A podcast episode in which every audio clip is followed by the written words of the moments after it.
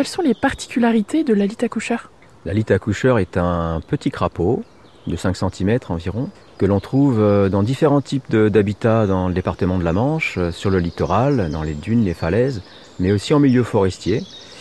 Et entre les deux, euh, dans le bocage et notamment près des habitations humaines. C'est un petit crapaud qui profite parfois des activités humaines pour se développer. On le trouve typiquement dans les carrières, les sablières, mais aussi dans les vieilles bâtisses, où il peut se cacher dans les, les vieux murs, les fissures, etc.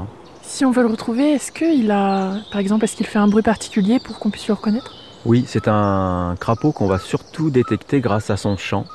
Un petit chant euh, flûté, très particulier, qui fait plutôt penser à un oiseau. Euh, la plupart du temps, les gens pensent que c'est peut-être un rapace nocturne euh, qui s'exprime, mais non, c'est ce petit crapaud, un petit chant flûté. Et d'ailleurs, son nom normand, c'est le kyoku. Et le kyoku, ça veut dire le sonneur, la kyok étant la cloche. Est-ce que vous savez s'il y a une raison euh, pour ce chant particulier? Alors les, les, batraciens en général et la lite en particulier euh, chantent au moment de la reproduction pour euh, marquer les territoires vis-à-vis des autres mâles et attirer les femelles. Et ce qui est assez particulier avec ce crapaud, c'est que c'est le, le, seul en Europe qui se reproduit à terre et non pas dans l'eau, comme la plupart des amphibiens. Donc l'accouplement a lieu à terre.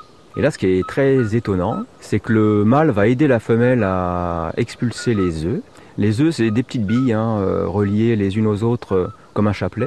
Et ce crapaud accoucheur mâle, un véritable papa poule, va récupérer le chapelet, l'emmêler autour de ses pattes arrière et déposer le paquet de ponte sur le dos. Et il va se balader comme ça dans, la nature avec ses, ses, œufs sur le dos et de temps en temps, il va à la mare ou au petit trou d'eau pour humecter la ponte et au bout de trois semaines environ, des têtards sortiront de cette ponte.